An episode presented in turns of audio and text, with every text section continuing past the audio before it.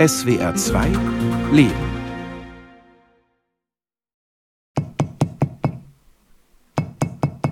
Ja.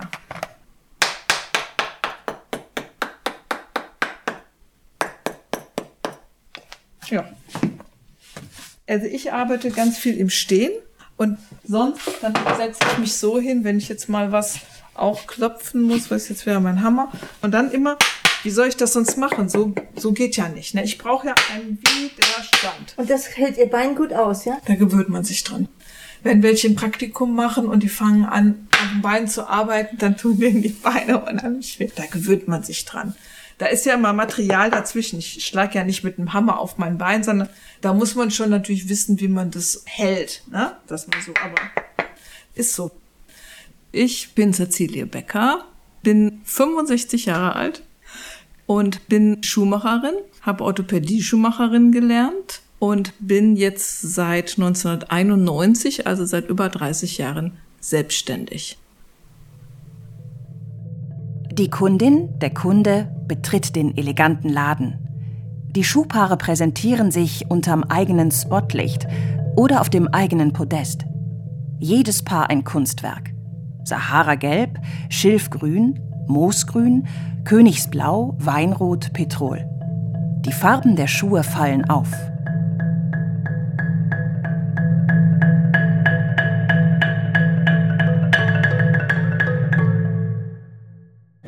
Ja, Froschgrün.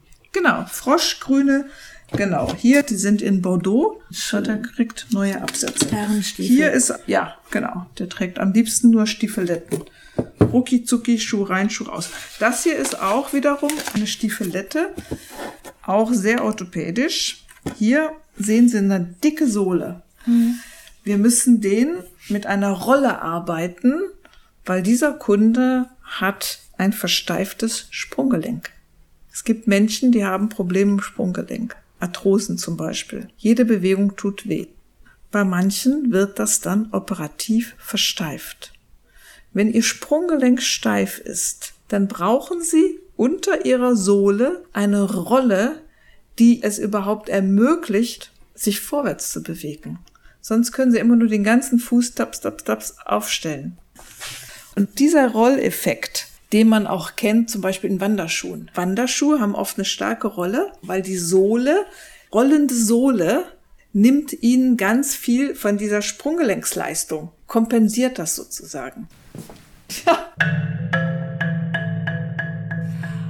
Also, ich finde, Schuhe erfüllen doch einen großen Nutzen. Schuhe können uns sehr hilfreich sein. Das Fortbewegungsmittel sind also wir, sprich unsere Füße und die Schuhe, die wir tragen, helfen uns für unsere Füße, um uns fortzubewegen.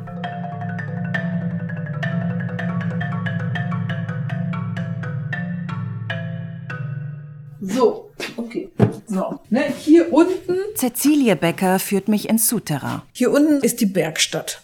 Hier stehen die Maschinen, Schleifmaschinen, Poliermaschine, Pressen. Dann haben wir da diese Maschine zum Beispiel, mit der wir die Probeschuhe herstellen können. Ein Vakuum-Tiefziehgerät. Alles klar. Vakuum. Ich verstehe erstmal nichts. Mich beeindruckt, was für große, schwere Maschinen hier stehen.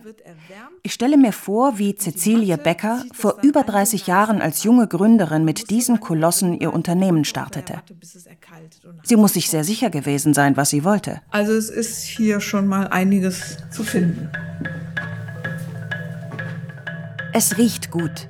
Nach Leder, Leim, Holz. Wir sitzen auf den Werkschemeln am Tisch unter dem Fenster und sprechen über Schuhe im Allgemeinen. Ja, zu den Schuhen ist zu sagen, da wo wir leben, können wir eigentlich nicht barfuß herumlaufen. Insofern ist der Schuh ja wirklich ein Kleidungsstück, was uns in erster Linie, denke ich mal, schützen sollte.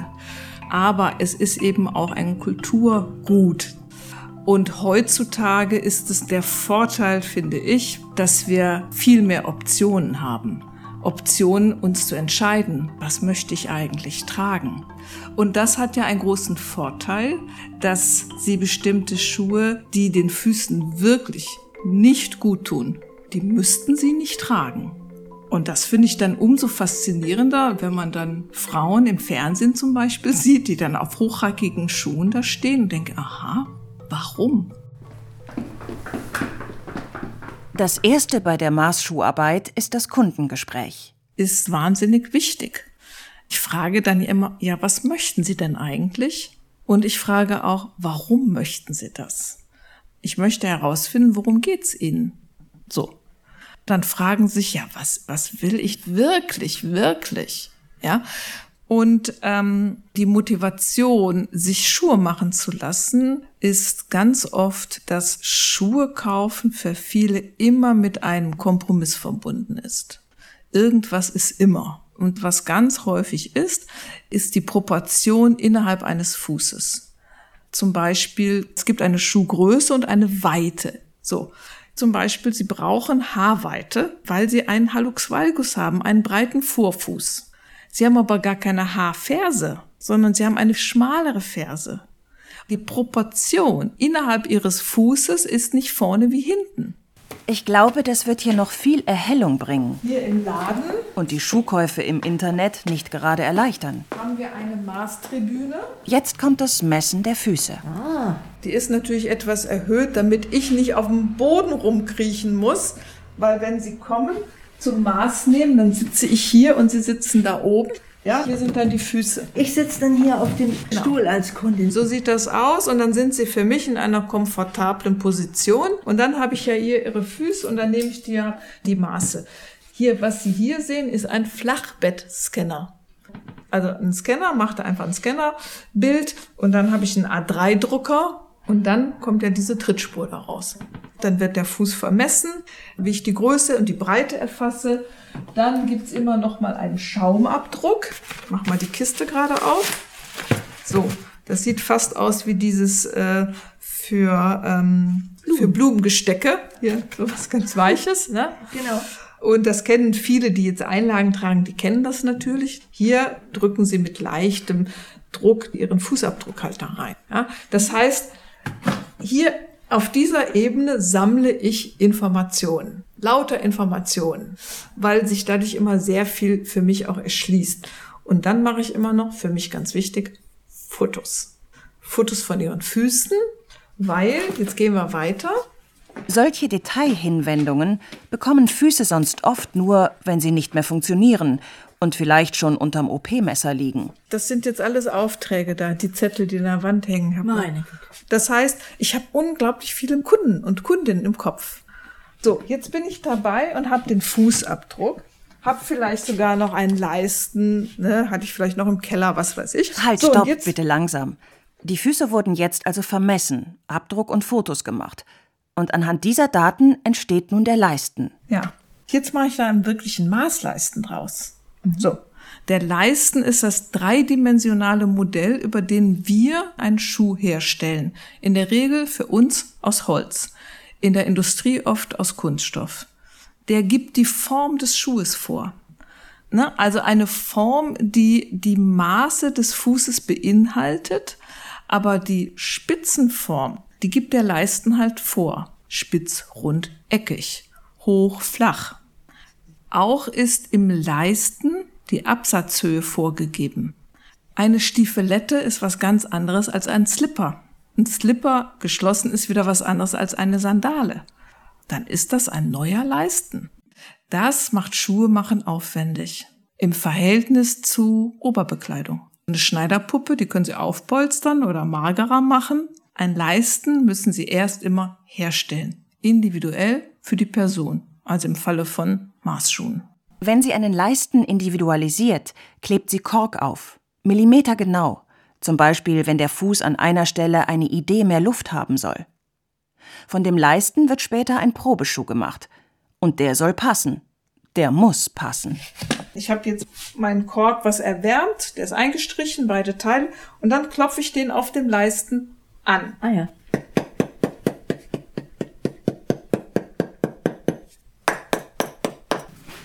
So. Wir arbeiten mit einer Leistenfabrik zusammen, die gibt's schon 150 Jahre. Die Leistenfirmen haben sozusagen Regale voller Prototypen. Ne?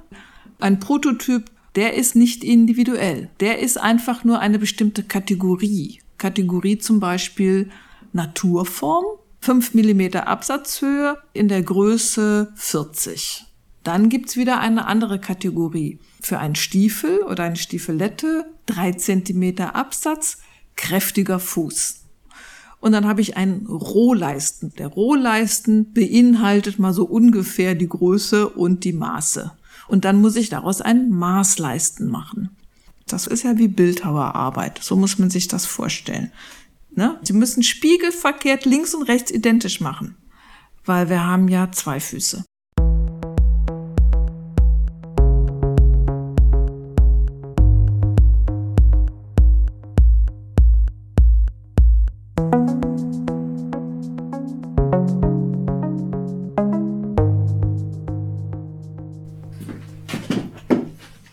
Also ich habe das ja nun Anfang der 80er gelernt. Da war ich in einem Ausbildungsbetrieb, da waren wir vielleicht zwei Frauen unter lauter Männern. Und da musste ich mir noch sagen lassen, so nach dem Motto, Frau Becker, was wollen Sie denn? Heiraten Sie doch. Und das war 1983. Das war nicht 1883. 1983. Und ähm, dann war ich ja auf der Meisterschule da waren wir also auch vielleicht fünf Prozent Frauen. Und da hatte man natürlich die Ausbilder, die äh, in der Meisterschule, das waren auch richtig so Kerle, die einem zu verstehen gegeben haben, na, Mädchen, was willst du eigentlich? und da war das nur so, dass sie dann doch beeindruckt waren. Also ich habe in der Meisterprüfung habe ich eine Knopfstiefelette gemacht und das war richtig so, wenn sie dann ehrlich waren, war das so, sie wussten nicht, wie das geht. Ne? Das haben auch welche zugegeben. Und dann, als ich mich selbstständig gemacht habe, war das eigentlich auch so, wenn sie dann zu einer Bank gehen und brauchen eine Finanzierung oder sowas, dann sagen, ah nee, das, ne, das bringt doch alles nix, was soll das denn? Und kann ich mir nicht vorstellen, dass, also damals war das alles so, dass Menschen gibt, die bereit sind, so ein Geld auszugeben und ne, war so in Beratung und so weiter. Ich habe im Grunde nur durch so eine Unterstützung von einer, die so einen, einen Zugang hatte eben auch zur Bank, ja, dass ich überhaupt einen Existenzgründungskredit bekommen habe. So, ja. Seit damals hat sich immerhin doch einiges verändert. So auch die Arbeitsweise der Schuhmacherin. Jetzt haben sich für uns neue Möglichkeiten eröffnet. In der Leistenfabrik habe ich zum Beispiel eigene Prototypen hinterlegt. Die sind da wie in einer Leistenbibliothek, digital, erfasst und in der Ästhetik, wie er mir gefällt. Weil das, was beim Leistenmacher in der Bibliothek ist, sind meistens ziemlich klotzige Leisten, die mir nicht so gefallen. Dann habe ich ein Programm gekauft und dann, wir nehmen den Fußabdruck ja mit einem Scanner, dann speichere ich mir das ab und gehe praktisch mit diesem digitalen Fußabdruck in dieses Programm wähle mir da digital ein Leisten aus der Bibliothek und versuche ihn noch etwas zu konfigurieren. Das ist jetzt alles Computerarbeit. Das haben wir jetzt ganz neu gemacht. Was will ich damit bezwecken? Ich bezwecke damit, dass ich sozusagen mir selber einen Prototypen, einen Prototype kreiere, die schon mal nah an dem Leisten ist, was ich am Ende haben will. Bei dem, was wir tun, geht es immer darum, Zeitaufwand und Ergebnis. Wie kann ich so arbeiten, also dass es sich für uns einfach rechnet und für Sie als Kundin immer noch bezahlbar bleibt?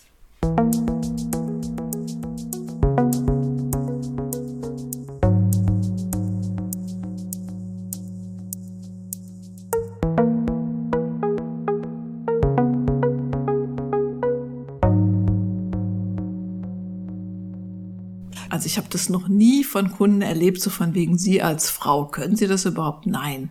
Das hat auch was damit zu tun, dass ich mich natürlich jetzt 30 Jahre am Markt behauptet habe. Im Handwerk findet man das ja noch mehr. Ne? Das wird ja oft dann innerhalb der Familie auch weitergegeben. Aber ich habe das ja gegründet. Und das so viele Jahre durchzuhalten, ja, da bin ich doch jetzt auch einfach stolz drauf. Zum ersten Mal sehe ich das Oberleder eines Schuhs als Fläche auf einem Tisch liegen. Es ist aus mehreren Teilen zusammengenäht und wird eine Stiefelette, wie es aussieht. Da sind die Seitenteile mit Ziernähten und die Teile mit den Löchern für die Schnürsenkel. Und keine Übergänge zu sehen. Perfekt. Wie kann das sein, wo doch das Leder nicht gerade so dünn ist wie Hemdenstoff? Sie sehen, 0,9 ist das Leder dick. Ja. Und wenn ich die aufeinander nähen würde, einfach so, dann hätte ich ja hier immer eine Stufe. Ja. Das heißt, ich muss vorher das Leder zu den Rändern hin ausdünnen. Hier haben wir also eine Maschine, das ist eine Schärfmaschine. Und dann transportiert die Walze, die dreht sich und schiebt das Leder gegen diese Messerglocke. Und so wie wir das dann eingestellt haben, schärft es das Leder zum Rand hin dünner. So.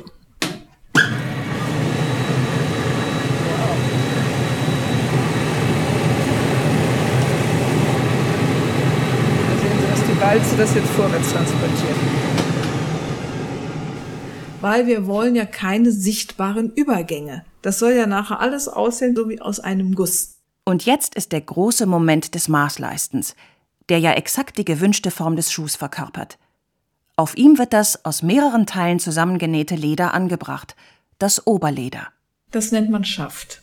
Der Schaft ist das Oberteil aus Leder. Innen drin sehen Sie das Futter und dann kommt die Brandsohle darunter. Und das ist so das Herz im Grunde eines Schuhs, weil an der Brandsohle befestigen wir dann genau den Schaft. Die Brandsohle, weiß ich jetzt, ist die Innensohle, nicht die Außensohle, die das Straßenpflaster berührt, wie ich immer dachte. Die Brandsohle berührt den Fuß. Hier habe ich jetzt mal gerade eingeholt, der ist heute auf den Leisten gekommen. Kleine Füße. So, jetzt ist das alles auf der Brandsohle befestigt. Ein Stiefelchen mit einem Reißverschluss und das ist angetackert und die kommen alle wieder raus, die Tackerklammern. Der Kleber muss durchtrocknen und wenn das durchgetrocknet ist, dann holen wir den Leisten raus. Ja, das ist, ähm, das weiß ich noch, in der Meisterschule war mal einer, der hat da so für Holznägel reingemacht, der hat den so miteinander verbunden, den musste man abschneiden. Dann war es das. Der Stiefel gefällt mir gut. Ja, das ist süß, gut. ne? Sehen Sie mal, was ist das für eine Schuhgröße, ja? Was das ist, das ja jetzt? 36? 34. 34, Ja, oh. das ist ja, das ist klar, dass diese Dame keine großen Chancen hat, wirklich viel zu finden, ja.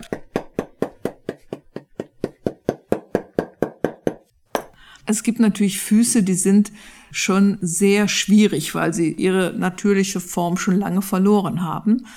Also die Dame, die, die jetzt den hohen Schuh haben möchte, sage ich, bringen Sie mal was mit. So, da bringt sie was mit und sagt, die konnte ich mal tragen, ich passe nicht mehr rein. Dann sage ich, ja, vielleicht geht's noch irgendwie. Quetscht sie sich da rein und dann ist es so, wenn Sie dann diesen Schuh auf den Fußabdruck stellen, dann fragen Sie sich, wie geht denn das? Weil dann ist ja der Schuh viel kleiner als der Fußabdruck. Ja, das geht, weil Ihr Fuß aus 26 Knöchelchen besteht. Und die können Sie ja ähnlich wie Ihre Hand einfach mal so zusammendrücken. Das kann ich alles irgendwo hinquetschen dass das irgendwann mal weh tut oder vielleicht wie die Dame hatte Hühneraugen zwischen den Zehen und dann die große, die große Zehe ist natürlich dann schief, dann schiebt sich manchmal die zweite nach oben. Das provoziere ich ja damit. Aber was ich damit sagen will, so eine Art von Schuh ist, das ist alles grenzwertig. Das können Sie nicht erfassen. Also es ist so, dass Schuhe machen tatsächlich derartig komplex ist, ja. Nachher sind es ja einfach nur Schuhe, aber es ist sehr komplex. Also es sind hier Schuhgebilde, ich muss das wirklich sagen, Gebilde im positiven Sinne, auf die man gar nicht kommt, so, ne? Hier ist zum Beispiel ein Schuh, der sieht aus so wie Plüsch und Teddyfell in schwarz ja. mit einer äh, orangebraunen Schleife und einem Absatz aus Holz oder Kork Holz. oder Amboinerholz. Wunderschöne Schuhe. Lila Stiefel, nochmal lila, nochmal. Oh, und hier sind wieder grün. Grasgrün. Wieder, wie habe ich gesagt, Frosch, genau, Grasgrün. Es sind hier so viele schöne Designs zu sehen. Aber im Grunde, bei uns zahlen sie nie das Design. Das lässt sich nicht darstellen. Das würde, das müsste dann alles ja noch viel mehr kosten. Ja, bei uns ist es ein Festpreis. Also in der Regel sage ich, wenn Sie kommen, 600 für einen Leisten, 600 für einen Schaft, 600 für den Bodenbau, 150 für die Bettung und dann kommt dann noch die Mehrwertsteuer drauf. So, das ist jetzt mal so ein Einstieg. Aber da gibt es natürlich einen unterschiedlichen Aufwand. Zum Beispiel ein Pumps, der wirkt ja ganz simpel eigentlich. Aber das ist ein Schuh, der unglaublich aufwendig ist herzustellen. Vor allen Dingen, wenn er besonders hoch werden soll. Das heißt, so ein Pumps hat jetzt eine Kundin bestellt mit einem sehr hohen Absatz, mit einem Plateau, habe ich gesagt, der kostet jetzt 3000 Euro. Weil wir bestimmt mindestens 60 Stunden Arbeit investieren. Wollen Sie auch mal einen Schluck trinken? Aber einen ganz kleinen. Nein, kein Tequila, kein Mojito. Danke. Es gibt Tee. Ja, ist ja egal. Ich brauche ja mal ein bisschen was. So.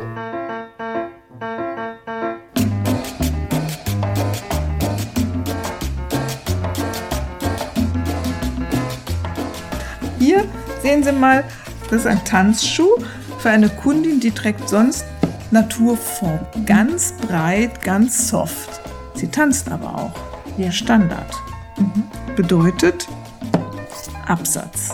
So, ein Tanzschuh, also ein Schuh, mit dem Sie dynamisch tanzen wollen. Lateinamerikanisch oder sowas. So, das ist das Gelenk, was Sie jetzt sehen. So, und wenn ich jetzt hier drauf drücke, ja, Ah ja. ist das knallfest. Muss knallfest sein für so einen Schuh. Weil wenn das nicht knallfest ist und die drückt da jetzt mal richtig drauf, dann wird der Absatz uns nach hinten wegflutschen und abbrechen womöglich. Ne? Und dann, damit es dann ganz bequem wird, kommt dann noch unter die Brandsohle, hier kommen noch Polsterungen, damit eben die Mittelfußköpfchen, das ist das, was vielen dann wehtut irgendwann mal, und da kommt jetzt noch eine Polsterung, dass die Köpfchen so ein bisschen in was Weiches sich reindrücken können. Also machen wir dann wirklich einen Tanzschuh, wo, und das ist entscheidend, einer noch nach fünf Stunden sagt, und ich kann immer noch. Ja, das ist natürlich schon auch dann so ein Prozess, ne? Aber die hat jetzt auch schon, das ist glaube ich ihr viertes Paar.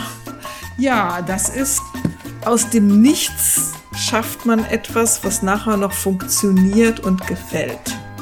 Das ist eben das Faszinierende.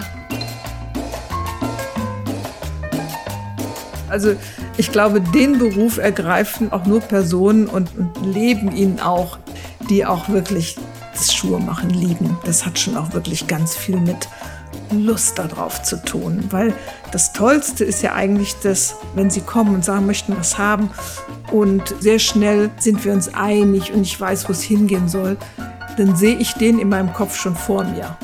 Sie gehen raus und denken, oh Gott, oh Gott, hoffentlich wird das auch gut, hoffentlich gefällt der mir auch, ja.